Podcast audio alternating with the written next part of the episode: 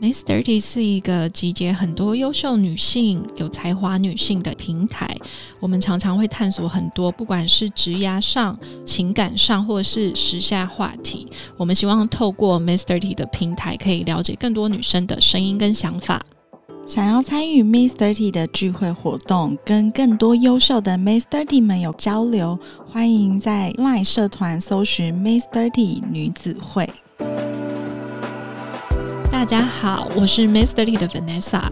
我们这个月呢，探讨了很多不同的旅游方式，有我跟 Grace 的旅游疯狂经验，以及上一集女性的独旅。那其实大家也会很好奇啊，就是我们这个年纪的女生。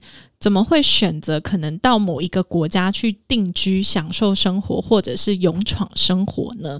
所以这一集呢，我们非常有荣幸，就是邀请一位他已经在新加坡定居十年，而且我认识他呢，是来自于他某一支影片。他他的标题叫做“当男友不在家时”，他的很日常暴力式的吃意大利面的影片，就是打到我了。所以我也是因为这支影片认识了这一位住在新加坡十年有了的一个很有趣的灵魂，他叫做 Laura。我们欢迎 Laura。嗨，大家好，我是 Laura。我本身是经营一个料理频道，然后主要分享我的西餐料理跟一些新加坡的日常。大家常常看到那种美食美酒都是很唯美的风格呈现。那我觉得我很喜欢 Laura 的一点就是，她会很直白的讲出女性的心声。比如说，我不开心的时候，我可以做什么？我可以做料理。就是她会用料理这件事情去带入女性在生活上面的一些哲学跟观点。我这样解释应该没错吧？对，也是没错。但我也是有想要唯美的啦。只是最后就变成暴力式的 料理跟吃意大利面。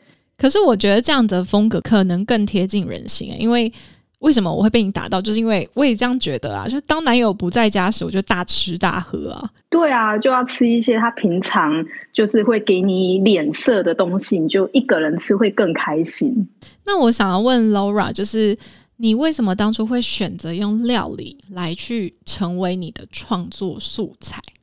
因为我本身就是喜欢料理的，所以其实经营料理频道只是我料理到后期觉得，哎，应该可以跟更多人分享料理这件事，所以才决定开始分享。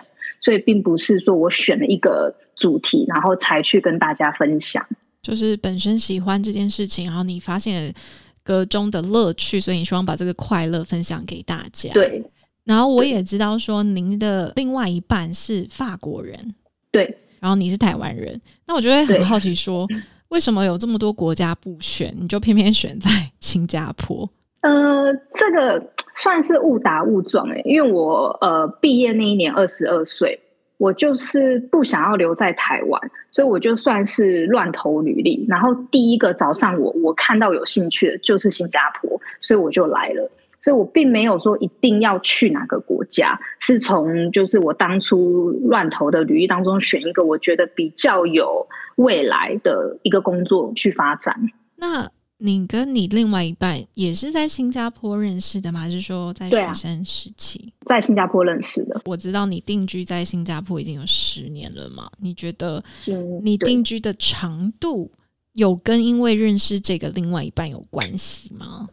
有啊，当然有关系。因为我其实一开始来的时候是合约制，就是每两年就要重新再看一次合约要不要延长。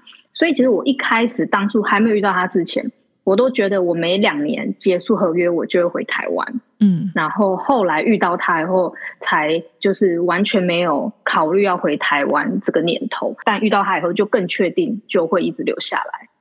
所以新加坡它会成为你未来的常住的地方吗？还是说你未来可能有其他的想法？我是想留在新加坡常住的，但因为就我是台湾人嘛，然后我另外一半是法国人，所以我们也有可能有其他打算。但我本身是很喜欢新加坡，所以如果有这个机会的话，我会希望就长久留在新加坡。你刚刚有讲到说你很喜欢新加坡，我也很想要了解说新加坡到底有哪一些美丽的事物吸引着你，让你决定就是它了这样子。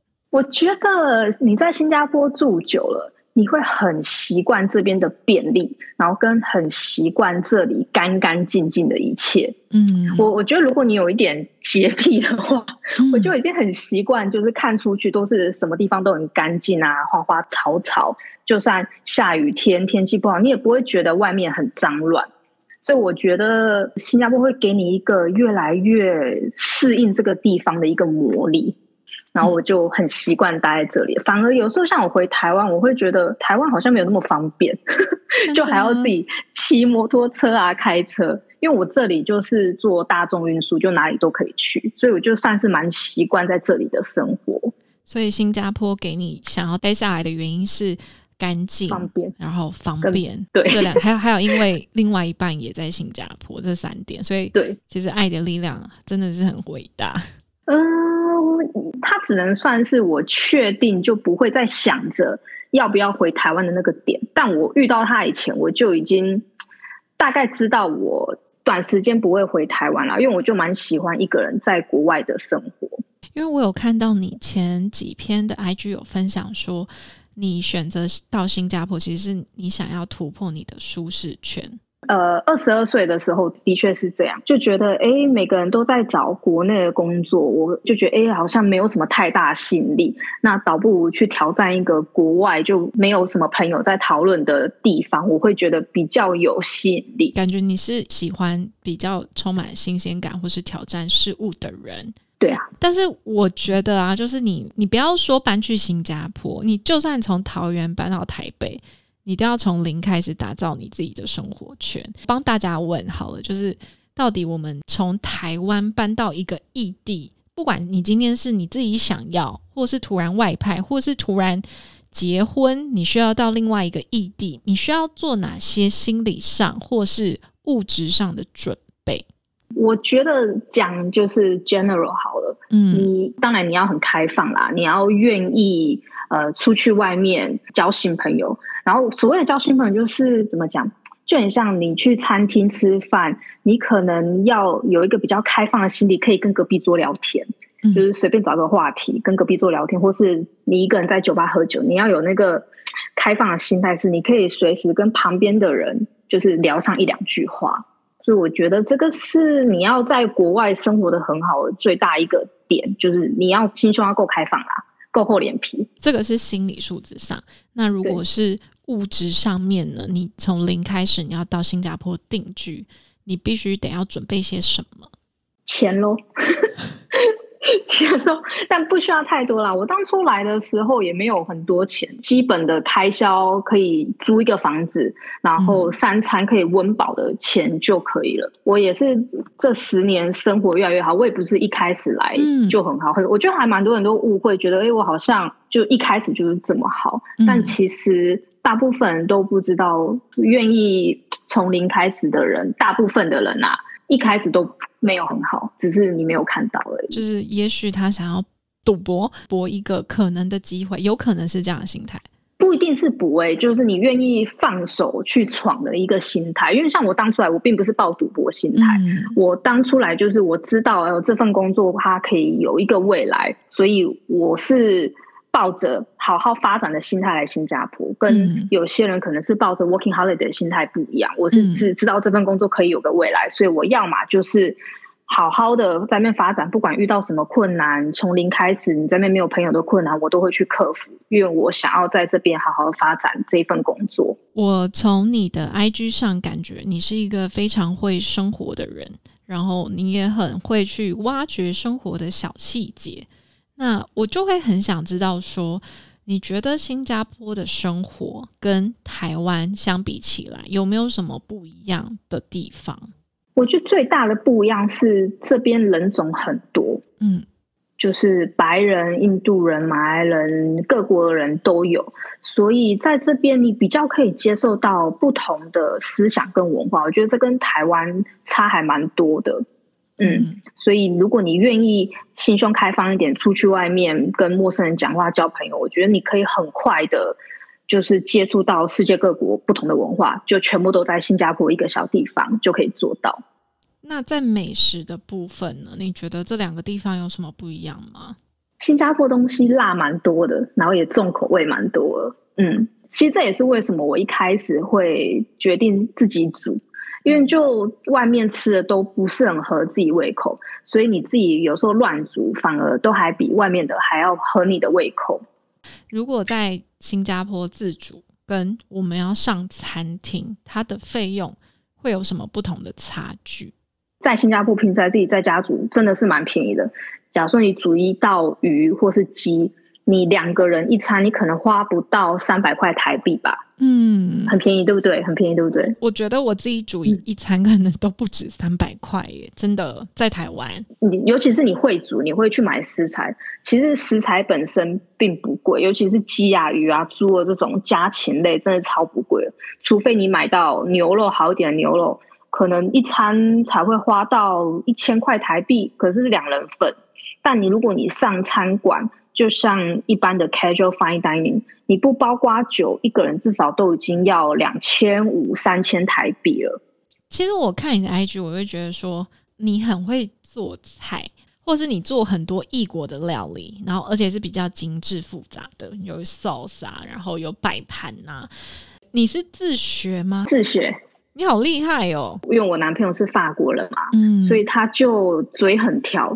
所以他可以给很多很狠毒的建议，然后我就从中去学。他就说，我我记得我第一次煮给他吃，我煮了九蒸蛤蜊，我以前完全不会煮，我就煮了九蒸蛤蜊，然后跟煮一盘羊肉给他吃，然后他就很生气，他就说你为什么把海鲜跟肉放在同一个餐桌上面？他说这两个东西是要分开吃的啊，我也不知道。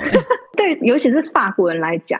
你主餐你就是选一个肉，可是像我们华人，我们吃饭就习惯一整桌有大鱼大肉，有菜有蛋，什么都有。但欧洲人的习惯就比较是，就是一种蛋白质，就你要么就是沙拉吃完前菜，然后换上主菜，然后主菜就是一种蛋白质，所以你就不会在桌上看到很多种蛋白质掺在一起。对于他来说是还蛮不能接受的饮食习惯，然后他就会直接跟我讲。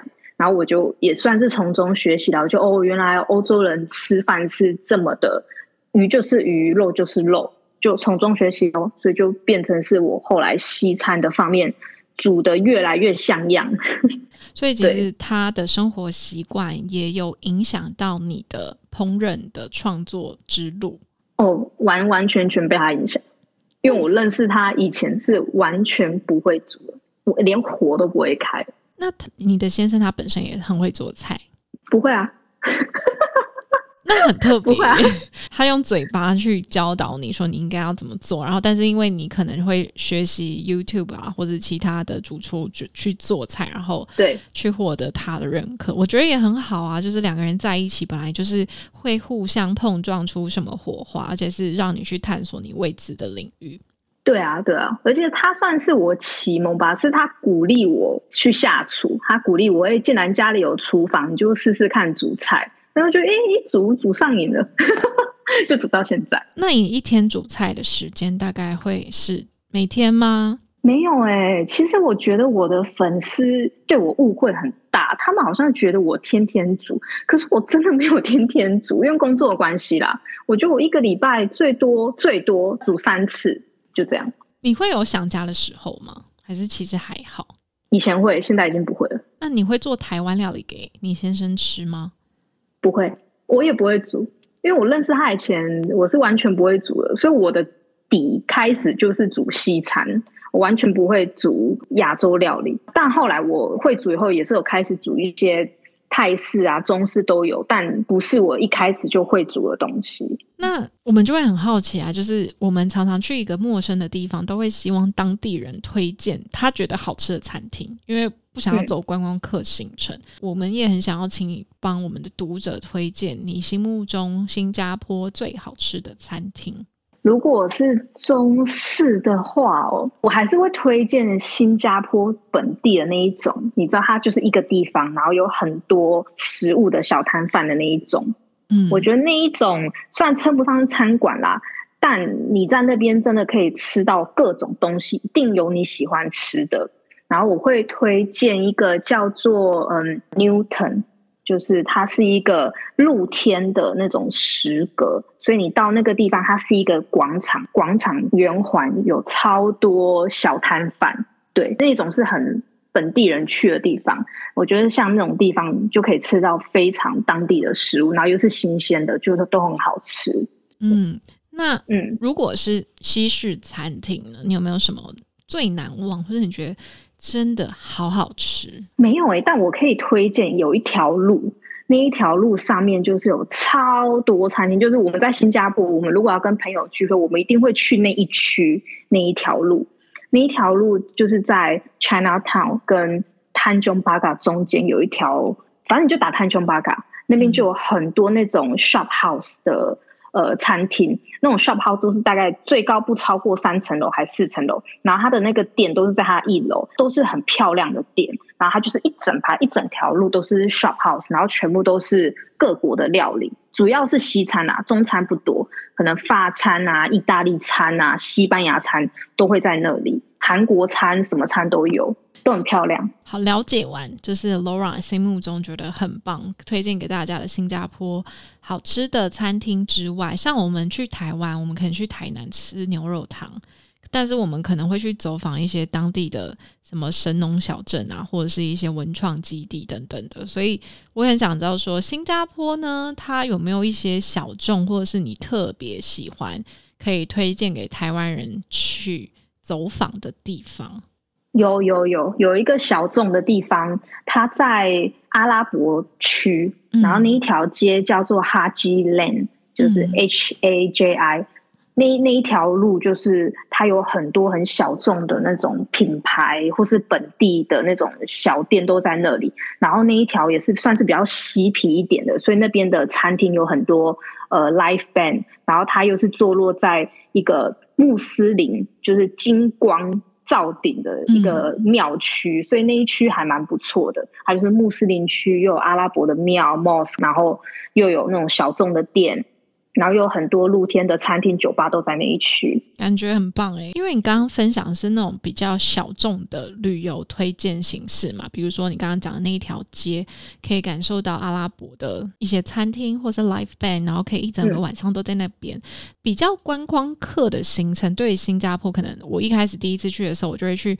坐摩天轮呐，然后去那个阿凡达的花园世界去看一看啊，去夜间动物园，或者是去圣淘沙，有没有类似的一些景点是二零二三年才有的，或是你觉得很好玩的？哦，如果你要讲最近才有的话，那就是机场一出来的那一个购物中心。虽然它听起来是一个购物中心，但那个购物中心真的是蛮厉害的。嗯，就是它里面有一个很大的瀑布。嗯嗯，就是你真的会觉得你身在未来世界的花园，嗯，然后那个瀑布它还会有机场的，就是各行下的捷运那种小列车穿梭在里面，所以真的很像是你穿梭在未来世界的花园里面。那我也知道说，新加坡它除了你刚刚讲的以上优点之外，它还有一个很大的优点，就是它到哪边都很方便。周边的国家，马来西亚或者是旁边的一些小岛都很漂亮，或者是你要到马尔蒂夫也没有很远。我觉得新加坡有一个好处就是它交通地理位置超级好，所以我就很想知道说这个优势，你有没有很常出国玩？有有有，这十年基本上附近该去的都去了，因为就像你说，真的很方便，然后机票真的是超便宜的，而且是那种不容易去的国家都有飞机的那一种。嗯嗯，所以基本上在新加坡的人附近都都会去啦，都会去，因为太太方便。那如果是那种三天两夜临近的小岛，你有没有什么？推荐的三天两夜的话，泰国喽，泰国一定可以去，因为泰国你飞过去普吉岛那些都两个小时就到了，三天两夜是可以的。嗯，印尼也没有算很远啦，但印尼的交通我觉得没有那么好，所以三天两夜可能会有一点短。嗯，泰国、泰国或马来西亚三天两夜很可以。那马来西亚附近有很多不知名的小岛，就是名字都很特别，然后他们岛上都有很多很漂亮、看起来超美的那种 villa 或仙境。有，但马来西亚的不容易去哦，真的吗？因为马来西亚的飞机就是飞到马来西亚，那一些小岛基本上都是你还要再搭车搭船，所以反而马来西亚的我没有什么去，因为它交通算是比较不便的。嗯，反而印尼的那一些很漂亮的岛，还比马来西亚容易去，就是飞机可以直接飞过去。那这这么多国家之中，你有没有什么就是你最喜欢的国家？我前几年去过缅甸，嗯，缅甸我很喜欢。马尔蒂夫我也去过一次。也是蛮喜欢的，我下个月也会再去一次马尔蒂夫。缅甸跟马尔蒂夫算是我觉得印象比较深刻。去不同的饭店，就是可以去马尔蒂夫很多次。它就是一岛一饭店嘛，所以只要你每次选不同的饭店去，就等于去不同的岛。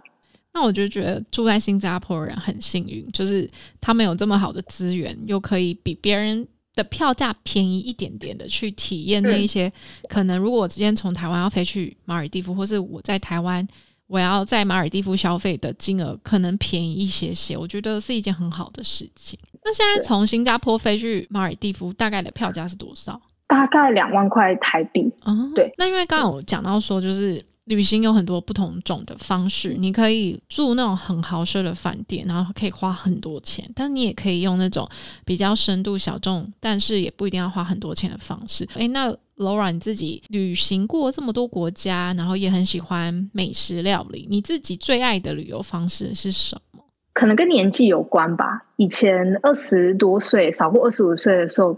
就会比较喜欢 CP 值高一点的，你知道吗？就饭店不要住太贵，然后能去多少地方越多越好。但我觉得过三十岁以后，你就会把你的舒适度放优先，住宿、交通贵一点没有关系，就要舒服，对吧？就是不会为了省钱就去折中自己的舒适度。比如说，有些人他可能旅游的目的是为了去 shopping，有些人旅游的目的为了是要去赏风景。那你自己对于你旅游的目的会有一个主题性吗？我的旅游的目的都是以食物，就连我要去的景点，我都是我会先找餐厅。就假如说我今天我想要去吃这个东西，然后它在这一区，那我就会由这间餐厅去做延伸，然后吃饱去这边逛逛逛逛逛逛逛逛。对，比较少特地为了那个地方而去。对我会以食物为主，然后去延伸。剩下的行程，那你有没有觉得你吃过就是那个食物只有在那个当地有，你在其他国家都吃不到，然后你印象觉得很深刻的一道料理？可能是比较欧洲吧。我之前去欧洲吃起司锅，那个这真的是你在山上那个天气，你吃那个起司锅，你才会有哇，真的是非常印象深刻的感觉。嗯，就那个天气配上那个锅，配上那个景色，有些人会选择它是用酒来去延伸，所以他会去每个国家不同的酒窖，或者是去葡萄园去了解当地的风土民情跟文化。那为什么你会选择食物呢？对你在旅行上面的安排有没有什么特殊的意义？酒也是其中一个，酒跟食物是一起的。对，因为我觉得。你要对一趟旅程有深刻的印象，我觉得不能单单只是风景。对我来说，要至少要有两个到三个以上的成因，才可以构成一个很令人印象深刻的旅行。那当然就是食物、风景跟人文嘛。所以我觉得能的话，当然是三个东西加在一起，会给你一个最好的旅游体验。所以像你刚刚说到酒，我们之前也都会特地为了这个地方有酒庄，然后我们去选这个地方去旅游。然后你就是在去酒庄的同时，你也可以吃当地的美食，一定吃得到。然后你又可以在酒庄跟主主人聊天，甚至跟同行的旅伴一起品酒，然后顺便看当地酒庄的风景。所以我觉得吃喝是最重要的。吃喝就是你的旅游中心，对对，没错，是我旅游中心。因为你刚刚讲到欧洲嘛，就很多人就是会去南法的小镇里面去体验它的橄榄园呐，或是柠檬树之乡啊，或者是淡菜之国等等，就是每个乡镇都有它的特色。你有没有特别喜欢哪一个乡镇？它带给你的食材特色的冲击？我如果你讲欧洲的话，有一个叫 Strasbourg，它是法国靠近德国的一个城市，所以它那一边的食物跟酒都是中法合并的一个成果。嗯，对。然后，但我对那边最印象深刻不是它的食物，是它那里的建筑是非常中古世纪的建筑，然后里面没有冷气，完全没有冷气。然后是我夏天去，我在里面喝酒加吃香肠，吃到我。拉肚子，你热到你的肠胃搅在一起，就热热到拉肚子。那你这样前前后后大概旅行多少个国家啦？差不多二十多个。那你有没有什么人生想要解锁的旅游清单？